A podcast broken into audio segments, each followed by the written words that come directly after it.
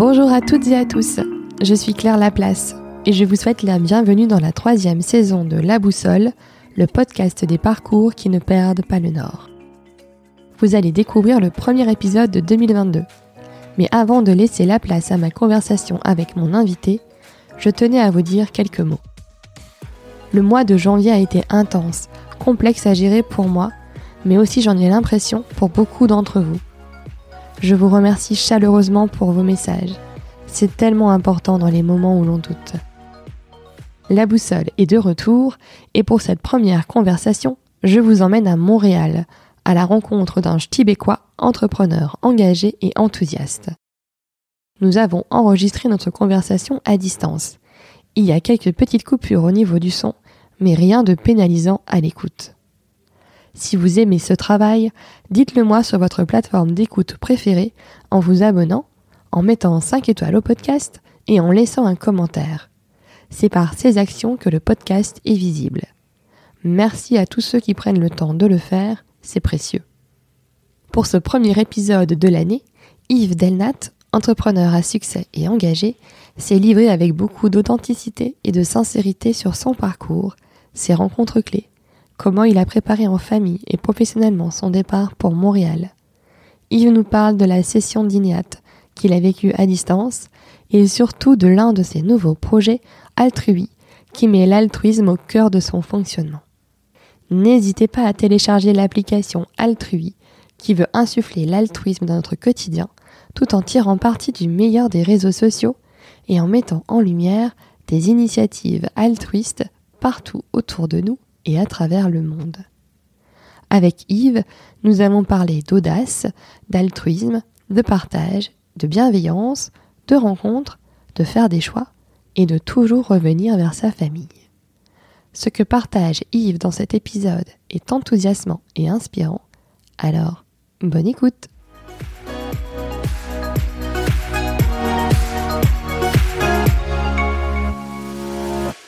Bonjour Yves Bonjour Claire. Ben, je suis ravie de te recevoir dans la boussole.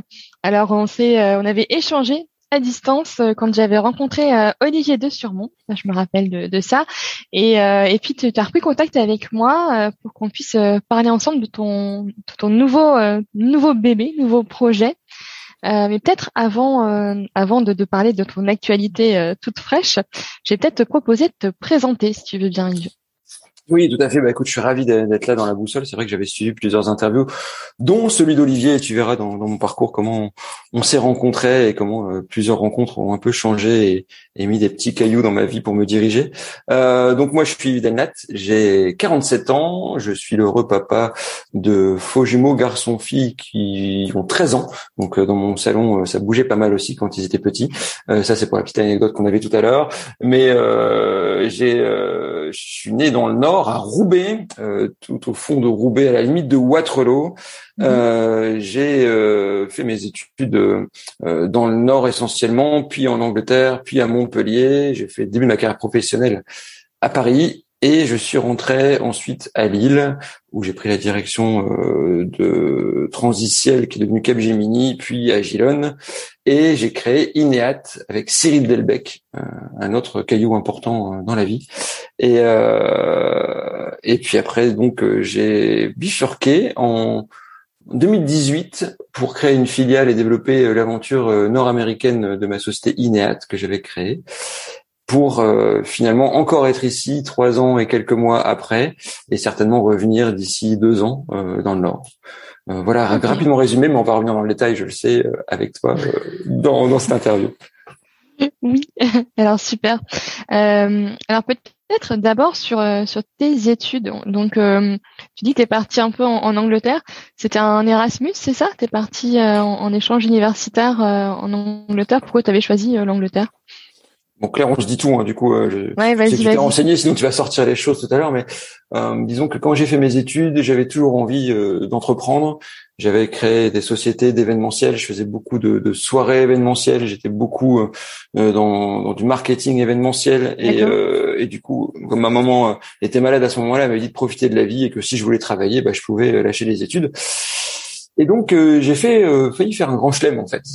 Donc, j'ai fait deux secondes, deux premières ma première seconde euh, avec Cyril Delbecq, mon associé quand j'ai créé Ineat, et ma première, j'ai faite avec Olivier de Surmont. Donc, euh, le hasard de la vie, Delnat, Delbecq, l'un à côté de l'autre dans, les, euh, dans le premier jour de la classe, Delnat de Surmont, l'un à côté de l'autre dans le premier jour de la bah, première. Donc ça, ça, ça, crée des liens. Euh, tout ça pour dire que j'avais pas envie de travailler. J'ai, quand même passé euh, mon bac grâce à la rencontre qui a changé ma vie, mon épouse, mais j'y reviendrai tout à l'heure. Euh, et euh, je, je, suis parti faire un DUT Tech Deco, TC Valenciennes, euh, qui me permettait de travailler très rapidement et de pouvoir entreprendre. Sauf que bah, j'y ai pris goût, j'ai commencé à bien travailler et euh, j'ai eu l'opportunité d'être sélectionné pour partir au, sud du Newcastle, dans une ville qui s'appelle Middlesbrough, où ils parlent anglais comme les ch'tis parlent très ch'tis. Euh, et, donc, euh, je suis parti tout au nord de l'Angleterre pendant un an pour passer un diplôme euh, Erasmus, un double diplôme parce que j'avais la chance de, de, parler allemand en première langue.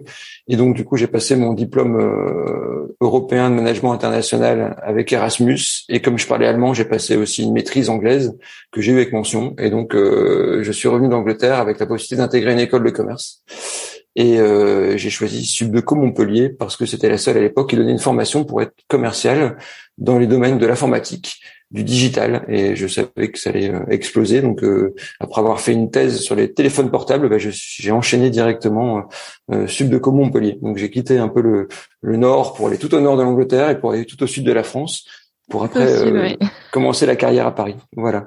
Donc Erasmus, oui, c'était le début de l'aventure internationale avec des belles rencontres là-bas et puis beaucoup d'autonomie pour travailler, en fait, beaucoup de recherches et, et je pense que j'ai jamais autant travaillé que cette année en Angleterre. Euh, c'était c'était dingue parce que non seulement tu avais la barrière de la langue euh, qui était pas évident, surtout avec leur accent au départ, et puis en plus et vraiment faut faut écouter ça et et puis la volonté de de, de passer deux diplômes en un an, donc beaucoup de beaucoup d'heures de d'études, donc c'était assez important et ça été un, un, changement, un bon cap en tout cas dans, dans ma vie. Ouais, donc ça veut dire que finalement, toi qui t'es pas euh, forcément passionné par l'école, on va dire dans la partie lycée, euh, dans la partie études supérieures, tu as trouvé le, on va dire le créneau qui t'intéressait, les, les sujets euh, qui te, qui t'ont, qui t'ont intéressé et mobilisé? Disons jusque à la maladie de ma maman qui est toujours là. Hein, euh, quand elle m'a dit profiter, bah, j'ai profité et j'ai arrêté de, de, travailler où j'ai fait le minimum, mais ça suffisait pas. Euh, donc c'est vrai que ça a été un déclic après avec cette opportunité-là. Euh, mm. Et puis la rencontre avec Isabelle, mon épouse, qui fallait pas que je me, fallait pas que je me loupe, fallait quand même que j'aille jusqu'au bout. Et donc du coup j'ai, j'ai quand même passé euh, euh, le bac, un bac à l'époque philosophie mathématique A1 euh, D'accord, c'est différent, tu ah, vois, que, alors que je partais sur d'autres d'autres volontés euh, plutôt économiques ou plutôt gestion, euh, voire marketing, mais finalement, tu vois, j'ai j'ai fait euh, quelque chose d'un peu différent qui m'a ouvert à beaucoup de choses et peut-être la suite logique, c'est ce qu'on trouve actuellement maintenant avec l'aventure Altrui dont on parlera tout à l'heure. Ouais, tout à fait. Euh, et donc après ton ton école de, de commerce, donc avec spécialité plutôt sur le, le digital. Euh, quand tu arrives sur le marché du travail, euh, comment ça se passe? Tu reviens, tu vas sur Paris, donc ce que tu disais euh, d'abord, et la vie sur Paris. Enfin voilà, comment toi tu vis ça? Je rappelle qu'avec mon épouse, on était à Montpellier et que on pouvait se baigner sur une belle plage de Montpellier qui s'appelait le Petit Travers jusqu'à mi-octobre et on se dit qu'est-ce qu'on fait? Euh, C'est un choix. On a fait un beau tableau Excel, on a fait une belle matrice et on a fait des choix entre et cette nouvelle étape de la vie où il fallait travailler pour nos premiers premiers pas professionnels. On a fait ce choix d'aller à Paris. Euh, du coup, tous les week-ends, j'allais pratiquement sur Paris pour passer des entretiens. Je, pense j'ai un chiffre qui me revient en tête. J'avais passé 47 entretiens dans dans plein de sociétés différentes lié à ça parce qu'à l'époque, ils cherchaient beaucoup de personnes qui travaillaient euh, au commerce, en marketing et dans l'informatique. Et notre formation était assez recherchée. Et euh, finalement, j'ai porté mon choix sur euh, une société qui n'existe plus, qui s'appelait Transiciel, qui est devenue Capgemini, Sogeti. Et à l'époque, c'était la première fois qu'ils prenaient un, un stagiaire. Moi, j'avais mon service militaire aussi à faire. Et du coup, je fallait que je fasse un choix très rapide. Soit je partais en, en VIE à l'époque, ça s'appelait un VIE, enfin service militaire à l'étranger. Donc là, j'avais possibilité de repartir à Londres avec une autre société, ou euh, faire ce stage dans un secteur qui m'intéressait, qui allait exploser, qui était tout ce qui était bourse en ligne. Et, euh, et en fait, euh, cette société m'a permis de rentrer. Au bout de trois mois, m'ont fait un, un CDI et euh, ça m'a permis de malheureusement de pas faire le service militaire ou heureusement je ne sais pas. Euh, mais en tout cas j'ai enchaîné sur ce secteur-là avec vite des responsabilités vite un CDI vite un secteur vite une agence. Et euh, et je pense qu'un an et demi après j'étais à la tête d'une petite agence de 40 personnes dans le domaine de de la bourse des banques d'affaires, banques internationales sur Paris. Et euh, après, j'ai fait que croissance avec cette, cette mini société dans un groupe quelque part qui était sur un secteur en plein boom, qui était la, la, la bulle Internet liée euh, à la bourse en ligne. Et donc, ça m'a permis de, de, prendre des responsabilités, d'être reconnu dans le métier. Et euh, après, finalement, quelques années après, d'avoir l'opportunité juste après mon mariage, de rentrer à Lille pour prendre un poste de direction euh, avec ce même groupe et participer pour cette direction au rapprochement de plusieurs entités qui avaient été rachetées. Et ça m'intéressait aussi d'avoir ce fil rouge en parallèle de la mission de tous les jours. Et donc ça, c'était l'opportunité en 2004 de rentrer euh, juste après mon mariage en 2002 à Lille. Ok, super. Et donc là, euh, donc quelque part, t'es es presque déjà un intrapreneur. Enfin, à l'époque, ça se disait pas forcément, mais avec euh, enfin, c'est, cette petite la petite graine de l'entrepreneuriat, euh, elle commence déjà à germer là? C'est sûr que Georges Cohen, le PDG, qui a beaucoup influencé beaucoup de personnes qui étaient dans sa société, permettait ça, permettait de donner la chance à des personnes d'exister dans un groupe et de faire preuve euh, de, de, de, créativité, euh, de saisir des opportunités, d'être assez autonome dans le groupe et je pense que issu de cette promotion-là, de toutes les personnes qui étaient à ce moment-là dans le groupe, il y a pas moins, pas loin d'une douzaine de sociétés qui ont été créées par ces personnes-là, qui étaient intrapreneurs. Donc oui, je pense que cette graine a germé et a poussé à ce moment-là. Et d'ailleurs, euh, Ineat a été créé avec euh, deux de ces personnes, parce que Cyril Delbecq, la première seconde, mon voisin de table, eh euh, mon ami, parrain de ma fille, euh, associé par la suite, euh, puis Étienne, un autre euh, collègue de, de cette période-là, on, a créé INEAT quelques années après, euh, parce que nos, nos contacts, nos axes, parce qu'on avait des profils très généralistes, nos axes généralistes se complétaient et donc on avait le sentiment qu'on pouvait faire quelque chose de différent par rapport à, à, la création d'une société qu'on a appelée INEAT et qu'on a créée fin 2006. Ok, et donc comment comment INEAT est né? Enfin, c'était quoi l'idée? À l'origine euh, d'Ineat Ineat, ça vient du latin ineo, impératif, ineat, aller plus loin, entreprendre, se dépasser soi-même. On voulait créer une société un peu différente, une, une agence digitale, une proximité euh, euh auprès des, des, des, salariés, avec des conditions de travail qui étaient facilitées, avec du matériel qui était adapté à, chacun, avec euh, du sport euh, lié à, à l'activité pour que chacun puisse s'épanouir, avec une vie au bureau qui soit euh, ouverte euh, à la famille avec euh, des avantages sociaux qui soient importants pour pas qu'on ait se soucier de de, de ça dans, dans la société. Donc c'était vraiment vraiment avant-gardiste. Non, enfin c'était normal quelque part. Et mais à l'époque, c'est vrai que ça a un peu bousculé. Euh, et en plus, on avait, on a réussi non pas à attirer, mais finalement les, les, les, meilleurs de la région nous ont rejoints au début de l'aventure, je pense, et ont contribué à une image de marque euh, qui somme toute est assez importante selon moi sur le, le positionnement de la société. Euh, en plus, on a pu euh, euh, surfer sur juste après une, une, une bulle internet et un, un, problématique de marché où les gens se demandaient si ça allait continuer ou pas les services informatiques et puis on a pu continuer à, se développer. On a vite franchi euh, l'image d'agence digitale qui, qui, nous a permis de nous, nous développer et, euh, je pense que tout ça mis bout à bout, plus sans doute un lieu euh, qu'on a choisi. Donc euh, à l'époque, mon épouse avait entendu parler d'Eura Technologie, comme quoi faut toujours euh, écouter euh, son épouse. Et on a fait le choix d'être parmi les premières sociétés. pas la première parce qu'il y avait 12 sociétés qui étaient là, et la première étant NeoWeb. Faut que je lui dise à chaque fois parce que sinon je, je, je, je, loupe ce passage-là. Était la première à attendre l'ouverture d'Eura Technologie, mais quand Technologie devait ouvrir ses portes. Nous, on a été les premiers à s'installer et à mettre nos bureaux. On a, on a même fait sonner l'alarme. Je me suis fait tirer les cheveux par Rauti Shei, le, le, directeur général de l'époque. Mais euh, le choix du lieu a permis de nous mettre euh, pas mal en avant. Puis après, avec eux, on a fait une formation à Stanford, euh, assez accélérée, où on a passé un mois là-bas. Les profs sont venus un mois ici, où on a passé un MBA avec eux. Et en revenant de là-bas, c'est vrai que ça nous a un peu boosté dans le bon sens du terme, c'est-à-dire que là où on avait 100 mètres carrés, on a pris 600 mètres carrés euh, de, surface de bureau. Là, on avait comme ambition de rester qu'à.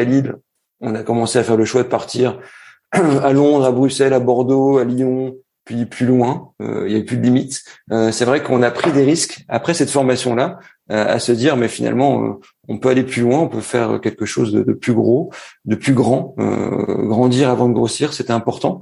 Et, et c'est vrai que c'est des, des, des, choix comme ça de, de lieux, des choix de positionnement qui ont fait que l'étincelle Inet a bien pris au départ. Et comment, avec Cyril, vous avez eu envie de, de vous associer? Qu'est-ce qui a fait que euh, vous, vous a dit on va faire quelque chose ensemble? Je pense qu'on, je pense qu'on l'a toujours dit euh, depuis euh, les bancs de l'école jusqu'à plus tard. On a toujours dit qu'on allait faire quelque chose ensemble. On a toujours quelque chose ensemble. je pense qu'on cherchait un peu l'idée, le positionnement, et à force de, de rencontres, euh, de, de, repas, de déjeuner, de dîner euh, par rapport à un concept, par rapport à ce qu'on voulait faire, eh ben c'est né. C'est né aussi grâce à, finalement à, la volonté de, des premiers salariés qui nous ont rejoints, qui sont restés encore jusqu'au bout de l'aventure. Euh, c'était vraiment euh, euh, quelque chose d'incroyable, mais on l'a toujours su en fait. On a toujours dit qu'on ferait quelque chose ensemble. On ne savait pas qu'on allait faire autant de choses ensemble, mais en tout cas, voilà, on, on l'écrivait, on le posait, on en discutait, on en parlait, et on le fait tout le temps depuis le début. donc c'était écrit, c'était le destin.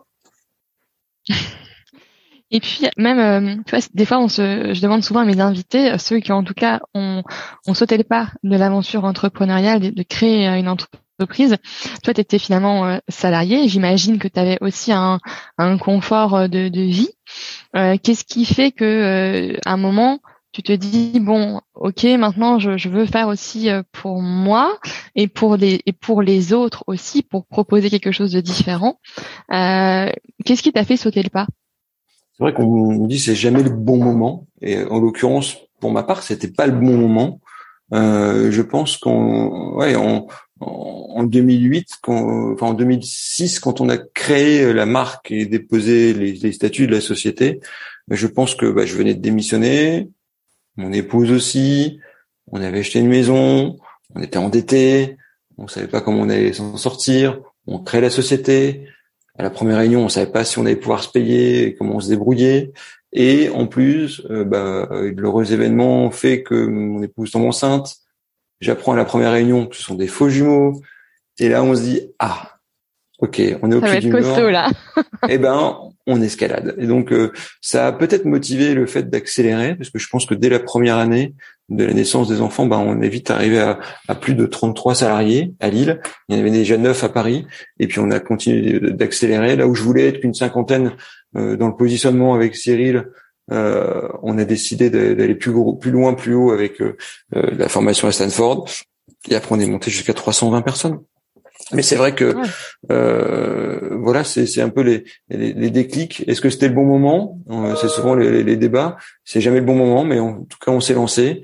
Euh, souvent, un, un, mes directeurs généraux disait tout le temps la contrainte force le talent. Et eh ben, c'est vrai qu'à ce moment-là, on a un peu, on s'est battu. On, on, a fait parler de nous. Je pense qu'on a dans toutes les conférences qui existaient pour parler d'Inéad. On va, c'était un positionnement de marque qui était assez important à, faire dans cette aventure-là. Tout à fait. Super. Et après, toi, euh, comment à un moment tu, tu, enfin, avec Cyril, comment vous décidez que euh, toi tu pars euh, du coup au, Canada? Qu'est-ce qui fait que que tu, tu fais ce choix ou que vous faites ensemble le choix que toi tu, tu partes au Canada?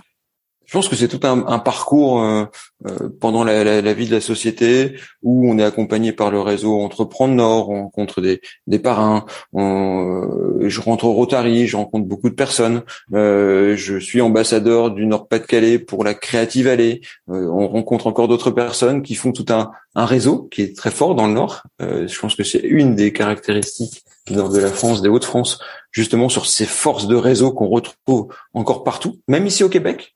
Ici, on appelait les. Tu sais comment on appelle quelqu'un du Nord ici au Québec? Non. Un ch'tibécois. Un ch'tibécois, excellent. Exactement. Et il y a même un, un compte Facebook, c'est les ch'tibécois. Euh, trop fort. en étant Euratech, j'étais président du club des entreprises d'Euratech pour exister, pour essayer de représenter toutes ces sociétés-là.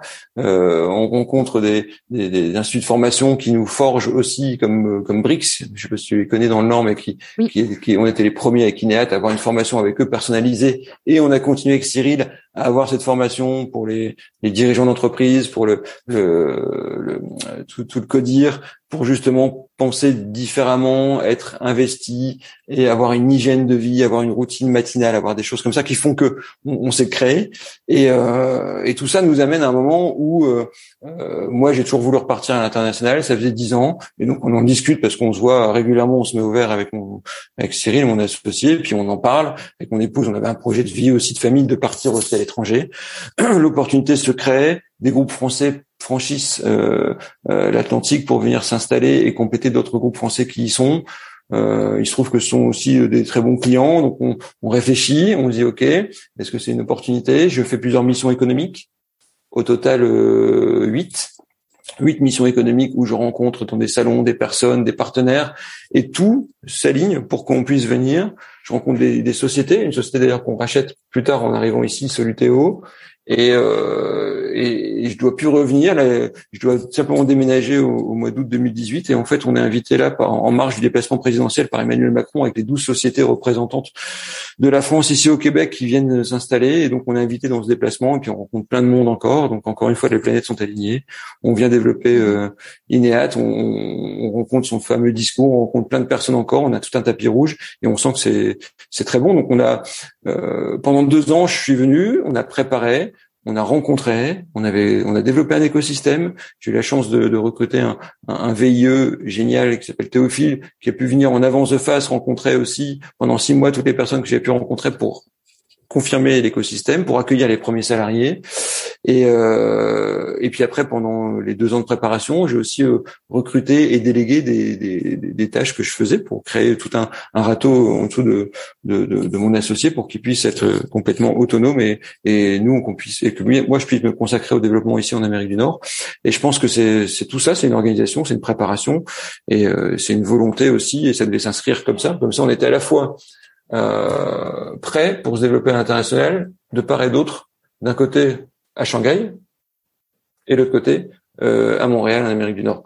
Alors maintenant, c'est pas beaucoup de, risques non plus. Hein. On parle français ici, on parle anglais une fois par semaine. Il y a beaucoup d'avantages à pouvoir euh, euh, commencer à développer ici une société comme un laboratoire d'essai euh, avant d'aller aux États-Unis. Mais c'est vrai que c'est un bon compromis de pouvoir venir ici à Montréal et c'était un, un, vieux rêve, comme beaucoup de Français d'ailleurs, je pense, ont envie de venir ici au Canada. Et donc, le, le, le fait déclencheur de ça, c'est aussi qu'on a fait une rencontre avec la French Tech. Donc, tu, ici, je suis président de la French Tech qu'on appelle Bleu Blanc Tech parce que forcément, il n'y a pas d'anglicisme ici euh, à, Montréal. Ah oui.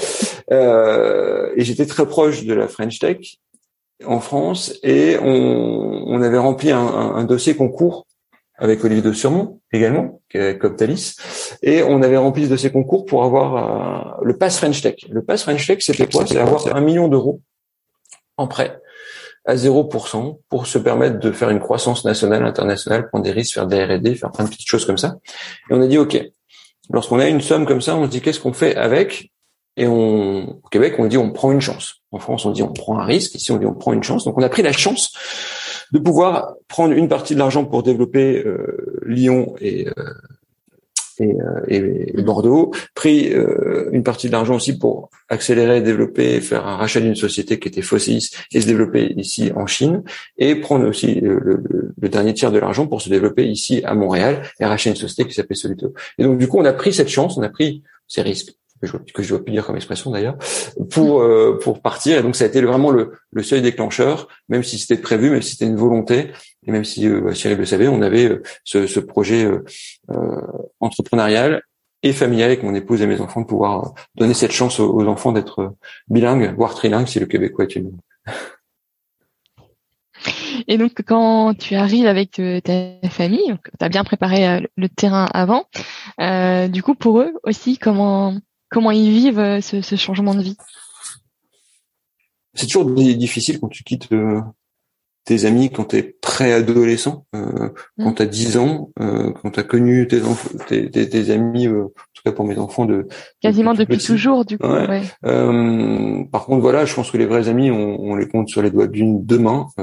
Euh, les autres relations, c'est le hasard en fait des rencontres au fur et à mesure. je pense que voilà, les amitiés continuent. le plus dur, c'était de quitter les clubs de sport et, les équipes, les clubs de judo, de soccer ou des choses comme ça, mais mmh. Euh, finalement, le contact est, reste avec les, les meilleurs. Euh, mais voilà, je pense que c'était le bon moment. C'est plus dur quand ils sont vraiment adolescents, peut-être. Mais voilà, si on le fait pas, on le fait jamais. Donc, faut, faut toujours prendre, saisir l'opportunité de, de partir. Et je pense qu'on a eu vraiment la chance d'avoir cette opportunité, que tout était aligné. Euh, mon épouse a simplement quitté son, son travail et puis euh, est partie dans une nouvelle aventure en arrivant ici. Euh, et puis, euh, au fur et à mesure, c'est les rencontres, le, hasard des, des discussions et, et, ça se refait naturellement. Le plus, le plus dur, c'est de, faire le choix de la bonne école, de faire le choix de lieu d'habitation, de faire le choix. Finalement, la vie se résume à plusieurs choix, mais s'ils sont guidés et s'ils sont conseillés, ben, au bout d'un moment, faut décider. Finalement, le plus dur, c'est aussi peut-être de, de décider, mais voilà, en tout cas, on avance, euh, euh, on reste pas immobile et puis euh, chaque euh, chacun des membres de la famille a pu commencer à, s'épanouir. Bon, après, il y a la situation qu'on connaît. Disons qu'on s'est épanoui pendant pendant un an et demi et, et, pendant un an et demi autre, on a été confinés. Et en plus, moi, j'ai eu un accident de sport. Je, je, je suis rompu le tendon d'Achille, donc j'ai été mobilisé aussi quelques mois avant toutes ces circonstances-là. Donc c'est ça fait longtemps que voilà. Puis au Québec, ils sont très euh, dans les process et, euh, et très dans les mesures et euh, dans le mm. contrôle. Donc euh, c'est vrai que c'est sans doute l'État ou, ou, la région dans le monde où voilà les, les restrictions ont été suivies, observées, contrôlées on pouvait pas se rassembler comme ça. C'était c'est assez fou de, de, voir de voir ça, de vivre ça en tout cas.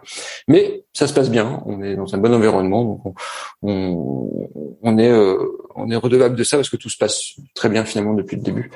Même si euh, pendant un an et demi l'aventure euh, de, la société avec le rachat d'une société, euh, payer son âme, le dirigeant de la société qu'on avait racheté était, était, décédé quelques mois après, donc ça a été très compliqué aussi au niveau de l'administration. Mais voilà, on, voilà, on vit des choses et on apprend à les surmonter et puis on essaye d'aider surtout tout le monde à chaque fois et, on s'en sort plutôt plutôt plutôt très bien. Donc euh, tout va bien.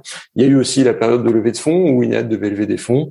On a refusé plusieurs fois des levées de fonds. On a un moment euh, juste avant la première pandémie, on a refusé euh, euh un, choix important d'une levée qui était qui aurait pu aussi changer la vie de la société. Finalement, on a rebondi sur d'autres possibilités et finalement ça s'est concrétisé par un, un, rachat avec un groupe français qui euh, qui pouvait aussi protéger ainsi tous nos salariés par rapport à ce qui se passait dans le monde.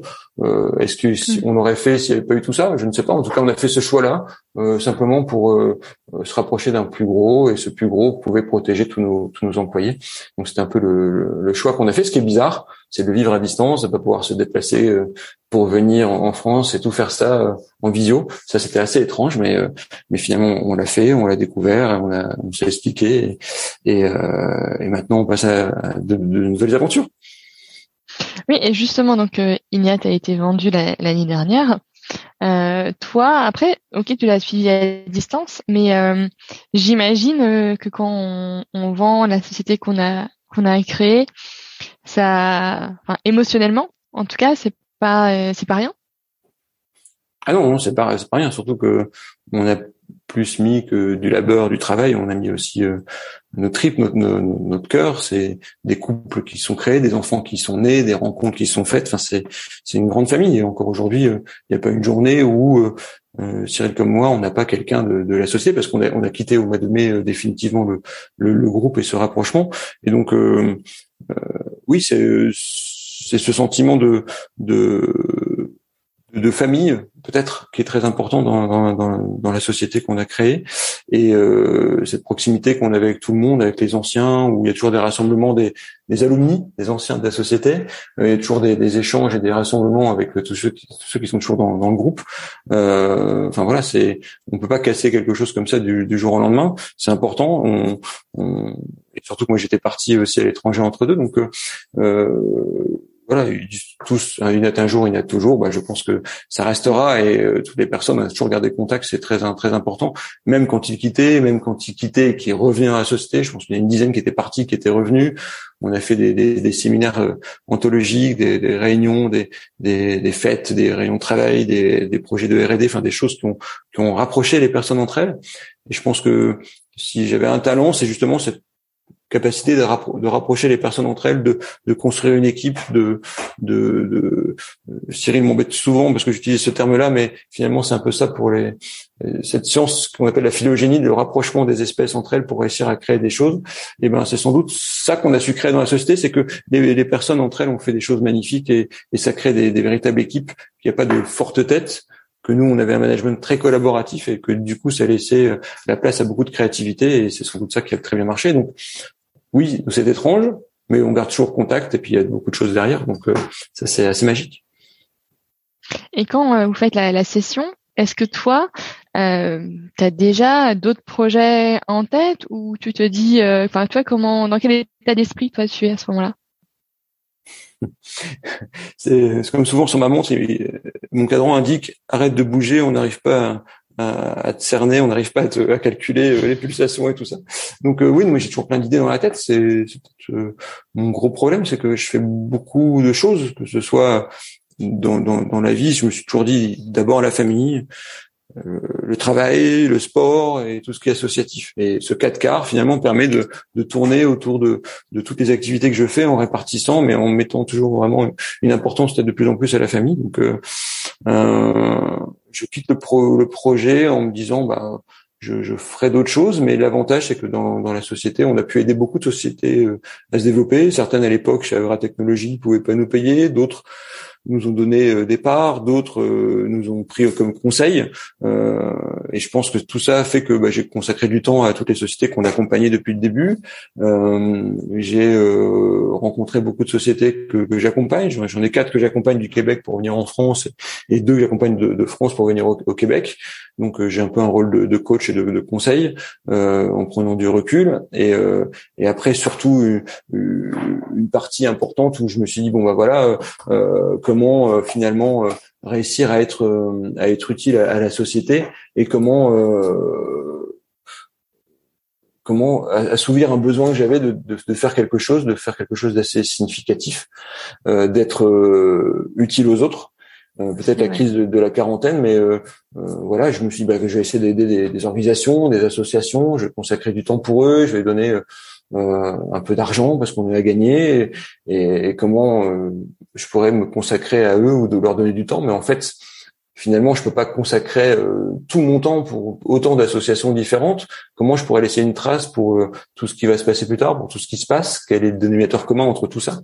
Et, il y a eu une rencontre aussi ici avec un, un, un client partenaire ami maintenant qui est, qui, est, qui est Jérémy qui avait une idée j'avais des idées aussi par rapport à tout ça et est né le projet euh, Altrui qu'il avait euh, lancé, qu'il a mis les premières pierres, sur lequel j'avais aidé à, concevoir un prototype. Et, euh, et finalement, neuf mois après, on a créé une application qui est un véritable réseau social, euh, Altrui, qui est le réseau social de, pour l'altruisme. Et donc, on a comment le, le, départ, c'est comment réussir à cultiver l'altruisme, comment insuffler un état d'esprit plus altruiste dans la société. Euh, on voulait euh, tirer profit de toutes nos expériences. Lui, une grosse expérience de modération. Moi, sur la partie digitale, euh, comment tirer parti des réseaux sociaux, parce qu'il y a eu beaucoup de polémiques sur eux à ce moment-là, ça tombait bien, parce que c'est mm. aussi un domaine d'expertise que l'on a, et euh, comment utiliser leur pouvoir pour réussir à cultiver finalement cet esprit altruiste, comment réussir à, cultiver par un, un mimétisme important toutes ces initiatives inspirantes à travers le monde. Donc euh, voilà, on voulait pas euh, l'altruisme, c'est le contraire de l'égoïsme. L'altruisme, c'est euh, se soucier du bien-être d'autrui sans attendre de retour. C'est pas une valeur naïve, c'est une valeur essentielle. Donc on voulait réussir à, à, mettre en avant plein d'initiatives à travers le monde, via des associations, via des personnes qui sont souvent entre deux faits divers et, et, euh, pas mis en lumière. Et donc c'est ce qu'on voulait mettre en avant dans ce dans ce réseau social, dans ce réseau social, et euh, pas que des sur que sur des sujets mièvres, mais aussi sur des sujets euh, qui font depuis la pandémie, qui sont ressortis actuellement, des, des, des, problèmes liés à la pauvreté, à la pollution, au réchauffement climatique. voilà, on peut dire beaucoup de choses là-dessus. Euh, si on veut changer la société, ben, il faut qu'une majorité de personnes euh, s'engagent aussi. Donc, euh, on voulait créer un mouvement derrière ça, derrière le réseau social qu'on allait lancer.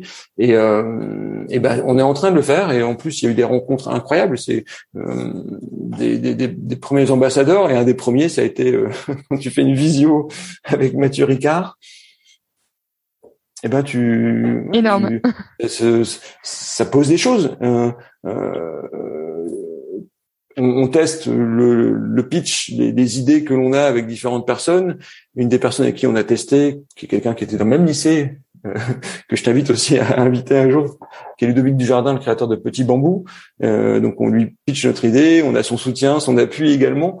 Euh, et après on rencontre d'autres personnes, euh, le directeur de l'ancien directeur de psychologie magazine Arnaud de Saint-Simon, euh, Sarah Hertz qui est à la tête d'un média, euh, d'une agence euh, aussi qui, qui, qui, qui, accompagne beaucoup de médias sur Paris, puis après Thierry Marx, puis après Laurent Gounel, puis après plein de personnes comme ça qui nous rejoignent. Il y a pas loin de 25 personnes qui font croire que notre projet n'est plus utopique et qui peut vraiment arriver quelque chose de, de, fou à travers cette, application. Et donc voilà, c'est comme ça qu'on qu'on lance ce gros projet-là qui, qui me traînait, qui traînait un peu dans la tête qui par une rencontre s'est accéléré et qui avait déjà lancé euh, les, les premières prémices de, de l'idée avec Jérémy et euh, on s'était donné neuf mois pour lancer quelque chose et c'est ce qu'on a fait euh, finalement en, six mois depuis mon départ du groupe avec plein d'autres idées en parallèle et plein d'autres sujets en parallèle. Mais donc voilà où on, en est et, c'est lancé depuis le 1er décembre et puis bah après on peut, en, parler pendant des heures mais en tout cas c'est c'est quelque chose de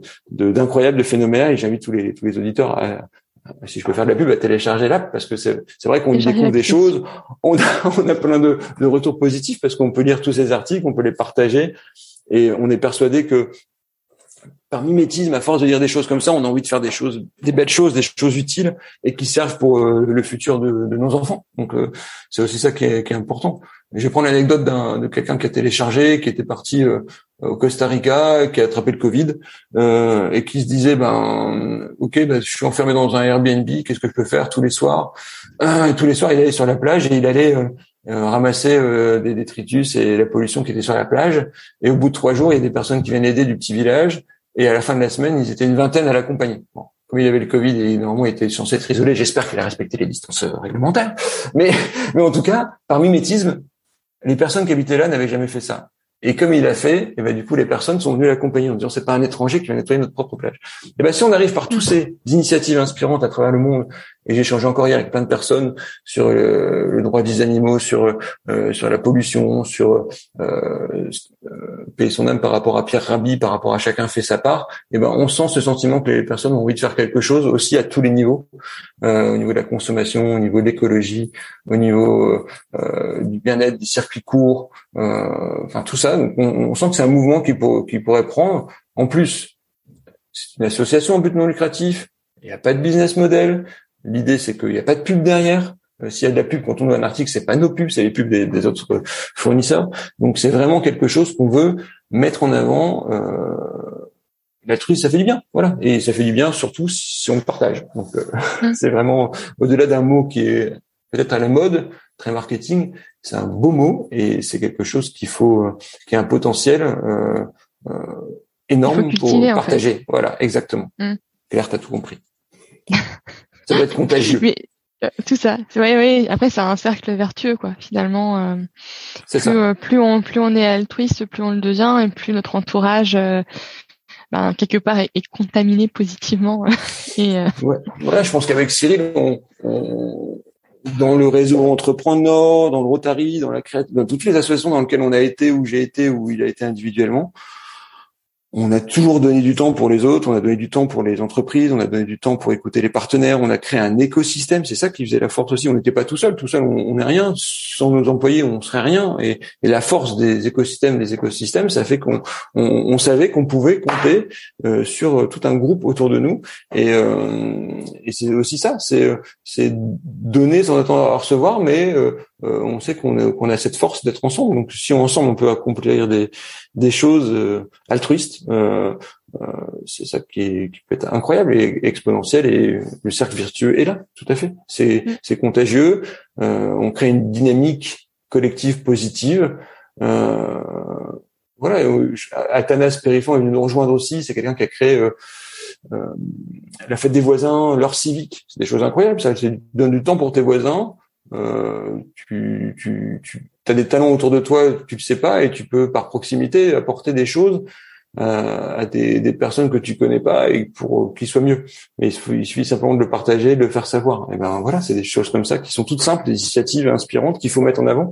Et, euh, et l'application est lancée dans, dans toute la francophonie, dans le monde entier pour tous les francophones dans un premier temps, puis on verra si par le don style Wikipédia, on peut aller plus loin et le lancer dans d'autres langues et, euh, et, le partager différemment. En tout cas, on a déjà des demandes, donc c'est ça qui est, qui est incroyable. Ah, c'est super. Et je voulais juste revenir sur un point. C'est finalement après la vente d'Ineat, pourquoi euh, tu choisis de rester au Canada? Que en fait, tu aurais pu revenir en France. Euh, tu t'es dit finalement l'aventure elle continuer euh, ici euh, pour toi?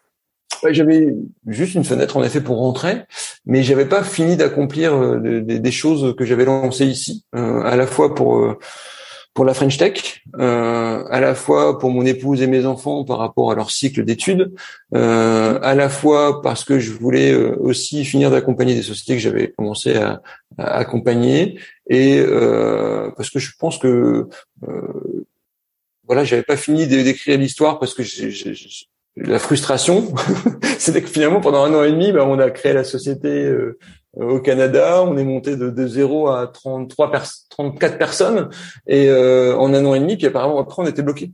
Euh, et j'ai eu mon accident entre deux, donc du coup c'était un sentiment de d'inachevé, de pas de, de pas avoir accompli tout ce que je voulais accomplir ici, et, et donc je voulais terminer ça et je voulais que mes enfants finissent leurs études, que mon mon épouse finisse un cycle de formation de euh, de sophrologie et que voilà qu'il y a plein de choses à faire aussi ici avant de partir. Et, euh, et, et au niveau touristique aussi au, niveau voyage au niveau tout ce qu'il y a à découvrir encore ici j'ai pas le temps voilà. Donc je voulais simplement faire tout ça. Et que finalement il n'y a plus de frontières actuellement pour travailler n'importe où. Je pourrais travailler pour n'importe quel organisme n'importe quel projet à distance euh, euh bon après c'est fatigant. C'est vrai que faire tous ces zooms euh, j'imagine clair pour toi aussi ça va être difficile. Mais finalement, voilà, il y a cette proximité, on peut travailler de partout. Donc, euh, il n'y a plus de, y oui, je pense que ça, ça ouais. je pense que ça change aussi pas mal le, le rapport qu'on peut avoir avec la. Qu'est-ce que c'est que la proximité Tu sais, avec les, les gens. Enfin, comme cette pandémie nous a empêché euh, parfois de, de voir euh, des personnes avec lesquelles on travaille, même nos familles de façon générale, euh, je trouve que du coup, on, on a repensé la notion de, de proximité. Euh, et qu'on peut qu'on peut finalement être proche de personnes qu'on ne voit pas forcément physiquement euh, et qu'on peut travailler avec des, des personnes euh, qui sont euh, loin de nous géographiquement, mais dont on est proche au final par des relations professionnelles qu'on peut citer. C'est ça. En plus, bah, c'est bien pour la planète, on se déplace moins. Donc moins de CO2, c'est bien. voilà, on optimise tout et si on peut le faire à distance, on le fait à distance. Même si je pense qu'on a besoin de, de, de, ces contacts. Je vois que la French Tech, on a besoin de se rassembler, on a besoin de se voir, on a besoin de. J'ai accueilli il y a, il y a un mois une délégation euh, ch'ti qui est venue rendre visite au Québec. Alors dès que forcément c'est les ch'tis, on, on, on essaie de, de, se motiver, de se motiver, de décupler bah d'intérêt.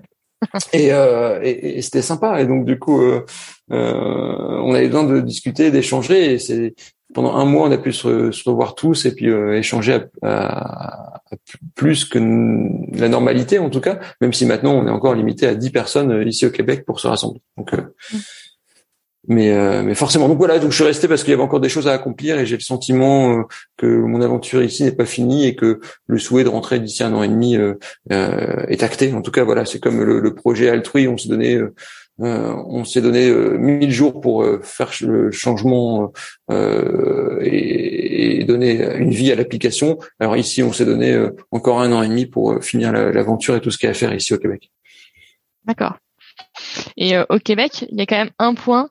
Tu vois, moi, j'ai l'équivalent de mon demi-frère qui est aussi à, Montréal. Et il me disait quand même que l'hiver, c'était quand il, il, il, y a eu des moins 40, je crois. Il me rien, il me racontait. Est-ce que euh, pour toi ça va? C'est pas un sujet? Euh, Moi j'ai eu un moins 36. En fait, par rapport au nord, c'est un, un, froid euh, sec, pas humide. Donc là, tu vois, il, il, doit faire moins 17, mais il y a un ciel très bleu, du soleil. Et donc quand on sort, une fois qu'on est couvert avec les, le bon matériel que, que l'on peut trouver, euh, et eh ben c'est largement supportable. En plus, on fait des activités sportives, on sort pas pour rien. Euh, on fait du ski de fond, on fait du, mm. du, vrai ski, on fait du patin glace, on fait du hockey, on fait du, on fait plein de choses. Donc du coup, c'est vraiment euh, euh tu sors pour faire des activités et limite t'as trop chaud après. Donc euh, il suffit simplement de, de, de, se préparer et c'est plus un problème. Non non même même pour rouler, même pour se déplacer, euh, on suit plus la météo qu'ailleurs, mais sinon euh, ça pose vraiment pas de, de soucis par rapport à ça. Mm. Et pour revenir à Altrui, comment euh, comment tu veux faire connaître l'application? Quand même l'objectif c'est qu'il y ait quand même beaucoup d'utilisateurs pour que le mouvement se répande. Euh, par, par, quel moyen t'envisages euh, de, voilà quelque part de, de semer toutes ces, ces, graines de l'altruisme pour que des personnes utilisent l'application? En fait, il y a tout un plan de communication qu'on a établi avec Jérémy. Il y a tous nos ambassadeurs qu'on remercie encore de nous avoir euh, rejoints. Tous ces ambassadeurs vont faire parler de nous. Tous ces ambassadeurs une vidéo euh, qu'on appelle l'interview altruiste de telle ou telle personne. On a encore plein qui arrivent euh, grâce à, à, quelqu'un du Nord. La fondation est, est à Lille, à Eura Technologie, euh, pour, pour une, la fondation sœur de celle qui est à Montréal, ici avec un autre siège. Donc il y a deux sièges, deux fondations. Donc c'est un projet transatlantique, c'est un projet ch'tibécois, donc c'est important. on fait travailler aussi des sociétés du Nord, on fait travailler euh, ma Vision qui nous fait toutes les vidéos, on fait travailler une community manager, on fait travailler euh, euh, plein de partenaires à tous les niveaux pour nous aider.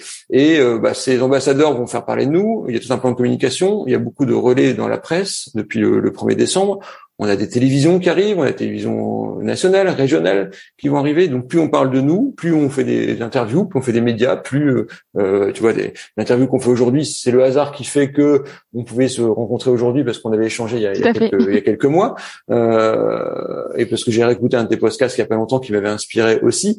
Et, euh, et donc je pense que euh, c'est le bon moment pour en parler. Euh, tout ce qui arrive autour de nous. Hier soir, Mathieu Ricard a fait un, super post comme quoi il soutenait notre notre initiative. Il y a beaucoup de personnes qui nous soutiennent, beaucoup de personnes qui nous appellent. Euh, je pense que j'ai jamais eu autant de, de, de contacts avec des, des, personnes connues, pas connues, mais qui, qui trouvent l'initiative très très inspirante. Pour une fois que on gère ça comme une start-up, mais en même temps c'est un projet non lucratif euh, qui permet d'aller beaucoup plus loin et, et, et, partager tout ça ensemble. Donc euh, euh, nous on n'attend rien en retour.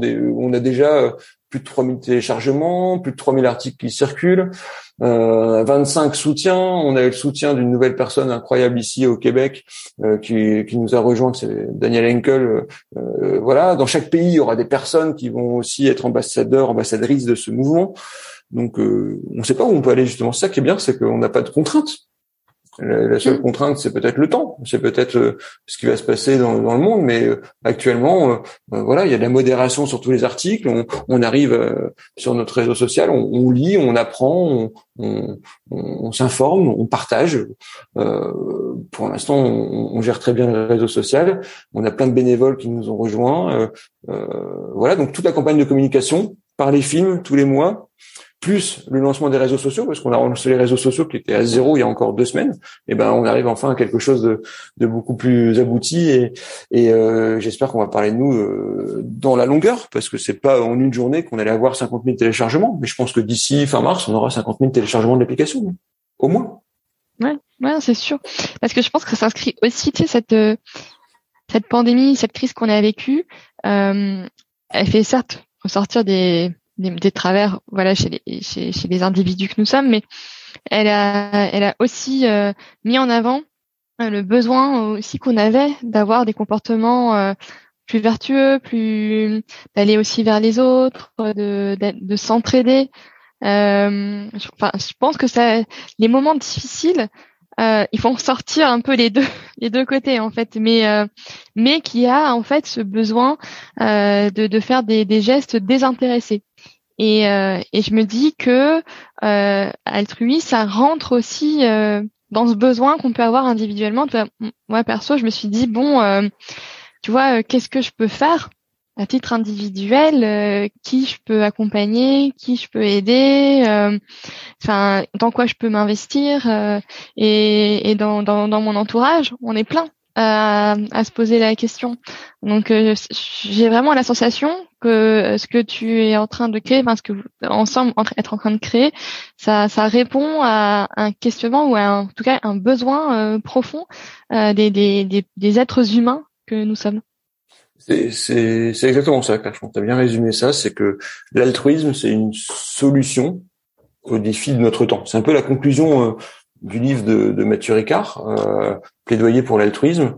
À court terme, ça peut répondre aux exigences économiques, car la coopération est plus efficace que la concurrence. Ça préserve les biens menacés et ça permet de combattre les inégalités. À moyen terme, l'altruisme favorise la satisfaction des individus, euh, car on a envie de les rendre plus heureux, en meilleure santé, euh, qu'être uniquement guidé par finalement un intérêt personnel. À long terme, euh, l'altruisme, ça répond au, défi écologique euh, qui lie tous les êtres vivants, un destin commun. Ça nous invite à limiter notre impact pour léguer une planète plus vivable pour les générations futures. C'est vraiment les trois points court terme, moyen terme, long terme. C'est un peu la conclusion du livre de Mathieu Ricard qui a beaucoup inspiré euh, la création d'Altrui. Euh, et c'est pour ça qu'on a eu cette chance de discuter avec lui, de prendre ce recul nécessaire, de poser le crayon et de dire, OK, voilà tous les sujets. Quel est, le sujet altruiste Qu'est-ce qu'un altruiste Qu'est-ce qu'on peut faire Et on voit que le mouvement prend beaucoup de beaucoup beaucoup d'ampleur. Hmm. Et toi-même, tu te définis comme un épicurien altruiste. J'ai vu ça sur ton profil LinkedIn, dans toutes tes, tes petites. je vais trouver ça euh, hyper chouette. Parce que pour toi, oui, parce que, euh, bah, en fait, t'as qu'une seule vie, normalement, euh, mais t'as envie de profiter de, de tout ça. T'as envie de profiter de ta famille, tes enfants, ton épouse, euh, de tous ceux qui t'entourent, et, et, en même temps, tu dois faire attention à, à tout ça, alors que euh, au début, dans les générations précédentes, ben, on se souciait pas de de tout ça, on profitait peut-être de tous sans se préoccuper de tous ces défis. Euh, donc maintenant, je pense que nos enfants nous le rappellent souvent. Tu verras aussi tes enfants de génération derrière vont te le rappeler euh, qu'il faut faire attention à ça et que on n'a pas envie de les entendre dire bah, tu as vu comment tu nous as laissé ça ou euh, pourquoi vous n'y avez pas pensé avant pourquoi vous en parlez pas enfin bref c'est peut-être un peu le sujet du moment, mais, en tout cas, voilà, faut les écouter, il faut aussi s'investir. Alors, si on, peut laisser une trace, si on peut laisser quelque chose, si on peut créer un réseau social qui a un sens, eh ben autant le faire. Nous, on l'a fait. Voilà, on n'a pas de d'attente euh, supérieure. On veut simplement que ça marche. Euh, derrière, euh, c'est une association, c'est une fondation. Donc, on, je te dis, on n'aura que des dons de personnes ou des dons de, de, de fondations. On a déjà des promesses de dons.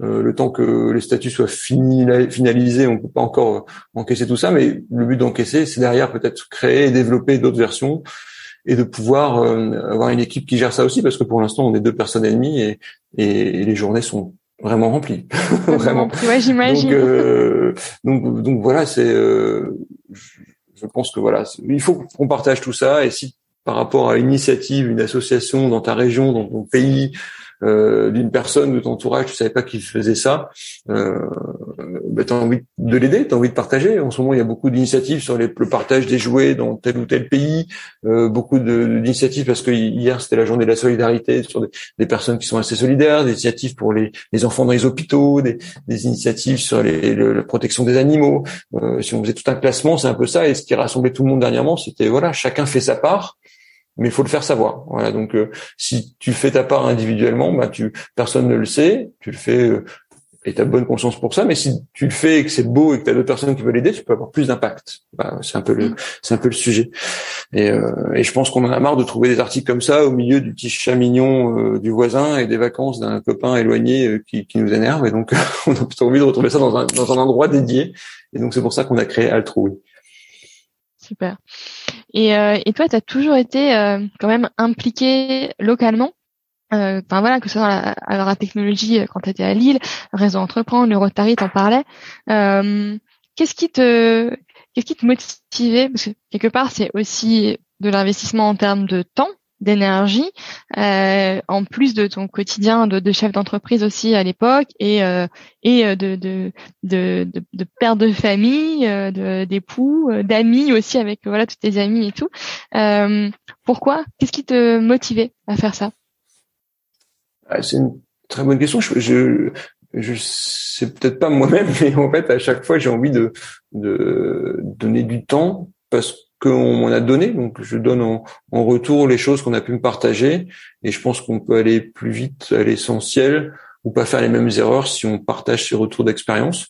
Euh, donc, j'apporte ma, petite pierre à des idées, à des projets euh, quand, je peux. Maintenant, euh, est-ce que je l'ai bien fait? En tout cas, j'ai essayé à chaque fois de, le faire avec les personnes que j'ai pu rencontrer. pourquoi je le fais? Ben, Je sais pas. C'est ce besoin peut-être de ne pas oublier la boussole, savoir d'où on vient, euh, euh, sa ville d'origine de Roubaix, du fin fond de Roubaix, où, j'ai fait, euh, j'ai pris mon, mon, baluchon et j'ai et, voilà, je on, se construit tous soi-même par rapport à des histoires et des rencontres. Et je pense que j'avais besoin de donner du temps aussi à, à, plein de personnes euh, euh, durant mon parcours. Et, et, je sais qu'après on se crée ce réseau, ce, ce cercle, et derrière on nous le rend bien. Donc euh, voilà. Maintenant, quand on est altruiste, on n'attend pas en retour, donc euh, voilà. C'est. Mais voilà. En tout cas, c'est euh, des, des, des, aventures comme le, le, Rotary ou des aventures associatives autres. C'est bien aussi de sortir quand on est entrepreneur de, de réseaux d'affaires, de réseaux de distribution de cartes de visite, de réseaux tout le temps business, business. Ça fait du bien de faire autre chose et de côtoyer d'autres milieux, d'autres faits, d'autres personnes qui s'investissent avec les moyens qu'ils ont. Et si on peut les aider avec d'autres moyens, bah, avec nos idées, c'est encore mieux. Donc euh, voilà, en tout cas, ça me fait du bien, ça me nourrit. Mmh. Et toi, est-ce que tu as toujours aussi réussi à maintenir un équilibre dans ta vie? Tu vois, tu parlais euh, sur les quatre un peu les donc quatre quarts euh, des, sujets sur lesquels tu étais, euh, en mettant ta famille en numéro un.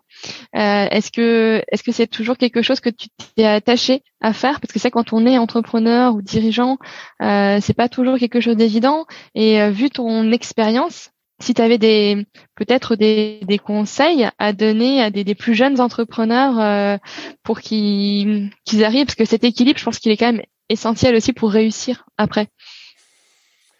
C'est ça, c'est un parfait équilibre qu'il faut avoir, mais par contre, je pense que j'aurais pas pu réussir, entre guillemets euh, ce que j'ai fait, ce que j'ai entrepris avec les personnes que j'ai rencontrées, sans avoir euh, Isabelle, mon épouse, qui était derrière et, et qui était finalement le, le, point de ralliement à chaque fois, les, les, échanges, les partages, les décisions, les, les, analyses de ce qu'on devait faire, que ce soit au niveau professionnel ou, ou personnel. C'est vrai que c'est c'est important d'avoir ce, euh, ce, ce, ce, rocher, ce, ce point de ralliement euh, dans, dans la famille. Donc moi, je voilà, il n'y a pas beaucoup de décisions qui se prennent sans sans, sans échange euh, avec mon épouse, mais c'est vrai que voilà, parce qu'on on va être marié depuis 20 ans, c'est 29 ans qu'on s'est rencontrés, c'est important, c'est c'est solide. Donc euh, tout mm. ça, c'est ça paraît beau, utopique, mais c'est vrai que euh, les personnes que je rencontre actuellement, c'est des personnes que j'aurais jamais rencontrées si j'avais pas rencontré Isabelle au départ.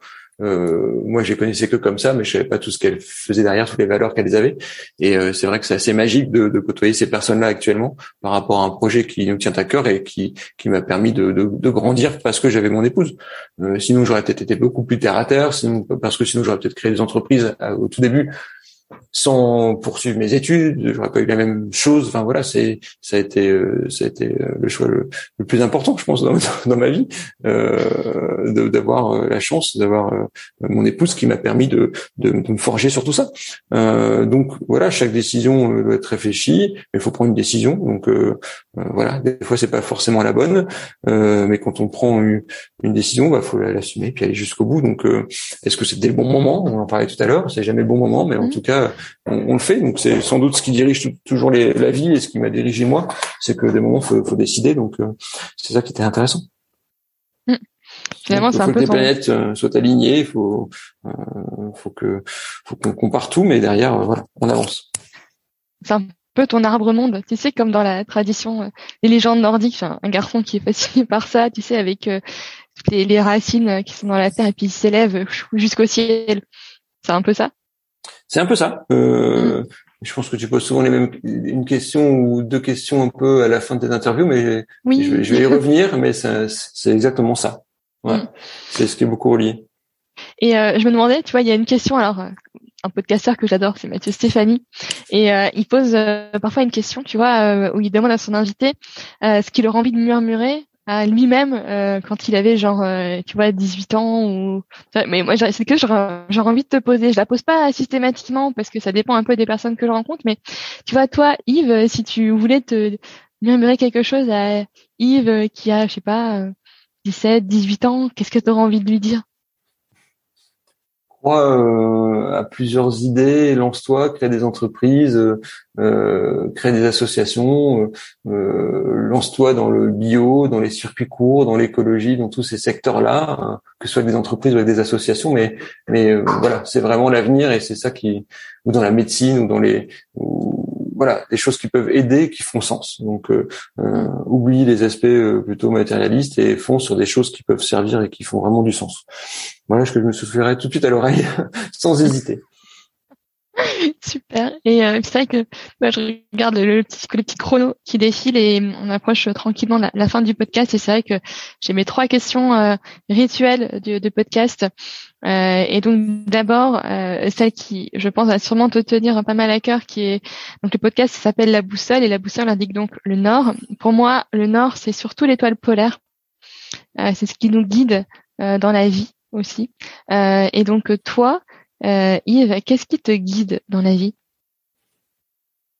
Je vais reprendre l'exemple euh, qu'on avait évoqué tout à l'heure, mais je pense que euh, voilà toutes les décisions, tous les, les choix qu'on doit faire, tous les les, les, les pas d'avancer dans la vie, c'est guidé par un, par, par, par mon couple, je pense. Et, et c'est vrai que les dix premières années, quand on construit une et quand on a des jumeaux et tout ça, c'est vrai qu'on est peut-être moins présent, mais parce qu'on est un, un couple solide, ben, on peut s'équilibrer, on peut se donner du temps. Et je pense que voilà, je pense que c'est important de que ma boussole m'oriente toujours vers mon foyer, vers mon épouse, vers des choix qu'on doit faire. Et et, euh, et, et c'est vraiment ça. Je pense que c'est euh, le hasard de notre rencontre et c'était pas pour rien et ça a changé ma vie. Donc euh, euh, et encore maintenant, voilà, c'est c'est des choses qu'on va prendre ensemble pour pour notre famille avant tout et après euh, euh rien ne nous empêche d'être partout dans le monde pour faire des choses différentes. Donc euh, ma boussole à moi me ramène vers mon gros rocher et je reprends l'image de, de l'homélie de mon mariage. beaucoup de personnes, ça a marqué beaucoup de personnes ce jour-là. C'est que quand on remplit dans le, le des gros cailloux, mais quand on remplit dans un vase des gros cailloux, puis on rajoute après euh, des plus petits cailloux, puis après du sable, et puis après on peut encore ajouter de l'eau, on peut en remplir des choses dans la vie. Mais si euh. Si on commence par les petits cailloux, après les choses importantes elles rentrent plus. Donc voilà, je pense que les, gros cailloux c'est avant tout euh, ta famille, ton épouse et tes enfants. Donc c'est c'est ma boussole à moi qui m'emmène toujours là-bas. Super. Et, euh, puis bon, comme tu écoutes le podcast, tu sais que je lis énormément euh, et, euh, et je serais vraiment preneuse, et sûrement les auditeurs aussi, d'un conseil de lecture alors j'ai pas mal réfléchi à ça parce que ce serait facile de dire de plaidoyer pour l'altruisme de, de, Mathieu Ricard, même si pour être honnête, euh, je pense qu'il faut que je relise parce que je l'ai lu un peu en diagonale et euh, là j'ai repris beaucoup de passages parce qu'on on crée euh, Altrui. Euh, j'ai plein de livres qui sont venus en tête, mais en fait je pensais à tout ce que je t'ai raconté là et, et, ce qui m'a guidé et ce qui, et, tu sais le, le, le, le, choix que tu dois faire des fois dans la vie, le, destin. Et je repensais à quand j'étais jeune que je lisais beaucoup de, de livres dont on était le héros. Je sais pas si tu te rappelles de ça, où tu faisais un choix, tu allais sur telle page, et tu, tiens, tu prends à gauche, à droite, machin. Et à la fin, j'aimais plus lire ça parce que une fois que j'avais pris le choix, euh, bah, tant pis si je mourais dans le livre ou s'il m'arrivait quelque chose, je fermais le bouquin, j'essayais pas de revenir en arrière pour faire un autre choix. Euh, et, et, et c'est arrivé longtemps comme ça. Et après, j'ai adoré les thématiques liées à ça, au, au, au, destin, au choix, les machines à remonter le temps, euh, souffler à l'oreille, qu'est-ce que tu si tu, jamais tu devais revenir à, à tes 18 ans. Euh, il y a un, un, livre qui est pas très connu mais qui m'a bien marqué euh, d'un auteur qui s'appelle Ken Grimwood et le livre s'appelle Ripley. Et en fait, euh, dans tout ce livre-là, c'est euh, tu, tu as la chance à un moment donné de revenir en arrière dans ta vie et tu peux vivre différemment des choses parce que tu sais ce qui va se passer. Hmm. Et faut lire le livre parce que du coup, il se passe plein de choses. Mais peut-être que la conclusion finalement, c'est que la première vie que tu as vécue, c'est sans doute la meilleure parce que tu savais pas tout ça. Et, euh, et c'est pas mal écrit. Et, et c'est vraiment très bien. Et je pense que c'est pour ça que tu dois faire des choix et avancer. Et même si des fois tu peux regretter en disant ah si j'avais fait ça autrement, mais en fait tu sais jamais. Donc du coup faut faut avancer dans tous les cas. Donc c'est c'est un peu ce qui résume un peu notre entretien. C'est pour ça que j'ai pensé à à, à ce livre-là. Donc euh, Ken Greenwood Ripley. Tu connais bah, Écoute, ça va. Non, je connais pas, donc euh, yes, je yes. je me... je vais le garder. je vais aller. Euh, je pense que je vais le lire pendant mes vacances. Tu vois, je vais essayer de trouver un peu de temps euh, entre entre mes enfants et la famille. Et mais ça m'intéresse bien la thématique en plus. Et puis enfin, si tu avais quelqu'un à me recommander pour le podcast. Ah, t'as déjà invité de beaucoup de personnes que, que, que je connais, que je côtoie. J'ai même réécouté hier Benjamin Derumeau, le fondateur de Galodrome, oui. euh, qui est un ami d'Olivier aussi. Je pense que c'était lui qui l'a recommandé. Je sais pas, en tout cas, euh, oui, oui, euh, c'était une belle personne comme ça qui, qui, par rapport à des rencontres, de, des prises d'initiative, ça bouleverse un peu leur carrière ou leur vie. Donc, euh, mm. j'ai réécouté ça. Ça, ça m'intéressait vraiment d'écouter ce passage-là.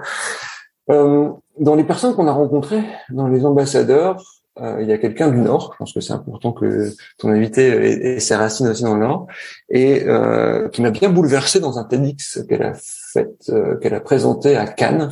Euh, elle était liée à un projet qui s'appelait le Souffle du Nord il y a quelques il y a quelques temps. Et là, elle a lancé un projet Imagine qui met en avant des personnes qui ont des initiatives à travers le monde très altruistes.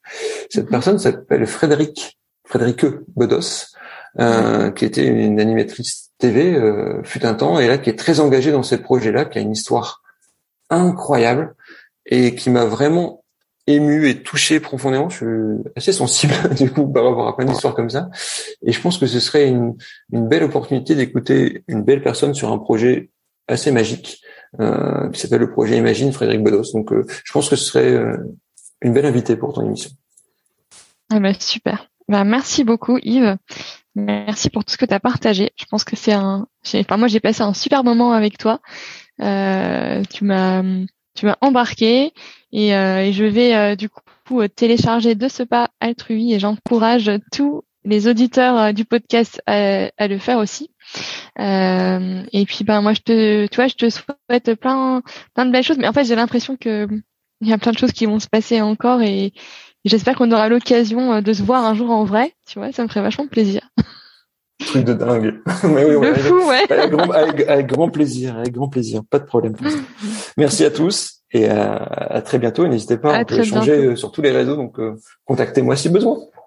Super, merci beaucoup Yves.